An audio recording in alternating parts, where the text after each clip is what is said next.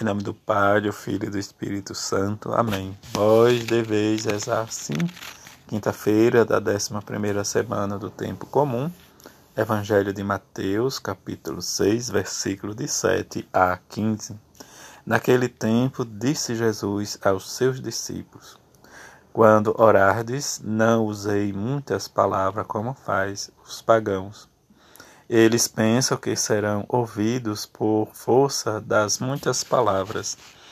Não sejais como eles, pois vosso Pai sabe do que precisais, muito antes que vós o peçais. Vós deveis rezar assim: Pai nosso que estás nos céus, santificado seja o teu nome, venha o teu reino, seja feita a tua vontade, assim na terra como nos céus. O pão nosso de cada dia dai-nos hoje. Perdoa as nossas ofensas, assim como nós perdoamos a quem nos tem ofendido. E não nos deixeis cair em tentação, mas livrai-nos do mal. De fato, se vós perdoardes os homens as faltas que eles cometeram, vosso Pai que está nos céus também vos perdoará. Mas se vós não perdoardes aos homens, vosso Pai também não perdoará as faltas que vós cometestes. Palavra da salvação, glória a vós, Senhor. Nesta quinta-feira, voltemos os nossos, nossos olhares e a nossa vida para o altar do Senhor, onde nós adoraremos Ele no mistério da Eucaristia, no seu corpo e no seu sangue.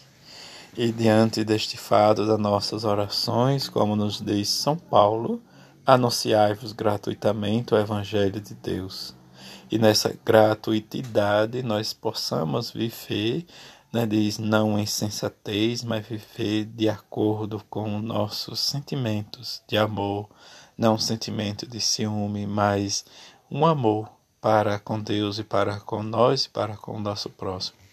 Esse que Paulo vai nos dizendo, né, diz diante da sua da sua leitura que ele tem né, para com Cristo e para com a igreja, né, diz Cristo como né, diz uma virgem pura que está diz, servindo, mas diante também que Paulo nos fala desta serpente que, a Eva, que Eva foi enganada pela esperteza da mesma, em que afastando-se né, de tudo, nós possamos viver a simplicidade e a pureza em Cristo. Mas diante desta pureza, nós possamos também viver e ser restabelecido pela força do Evangelho de Jesus Cristo. E Paulo vai continuando durante toda a sua leitura desta liturgia desta quinta. No Evangelho, Jesus nos ensina a rezar na simplicidade da palavra e esta simplicidade em que nós muitas vezes queremos multiplicar ou que Deus escute pelas nossas forças. Mas diante de tudo isto, Deus nos recorda desde o seu amor, nós devemos recordar o amor de Deus. E diante deste amor, nós possamos viver né, de, acordo com o que nós aprendemos. Oração ensinada por Jesus é valiosa e perene. Diante dessa valiosidade e perenidade, nós possamos também adentrar no coração de Jesus. Este coração que nos leva a viver a nossa vida em prol do seu Evangelho, da sua palavra.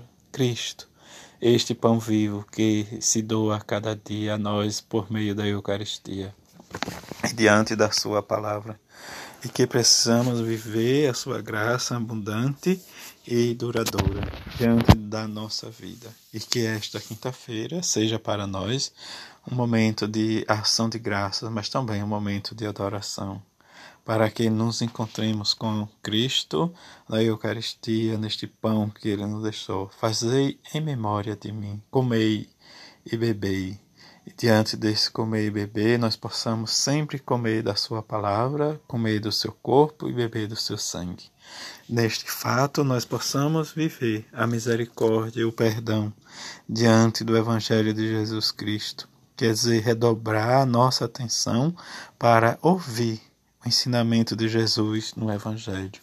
O que é rezar? Rezar, falar com Deus, é nos colocar na Sua presença no silêncio, como fizeram os grandes santos e os grandes monges. Que nesta quinta nós possamos viver a nossa Eucaristia, o nosso perdão, a nossa misericórdia.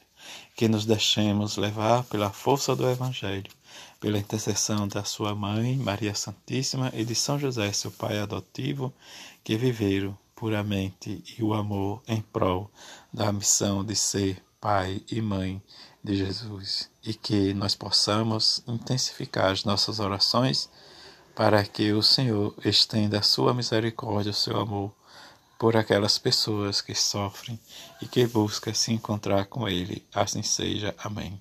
Uma feliz quinta-feira. Fique em paz.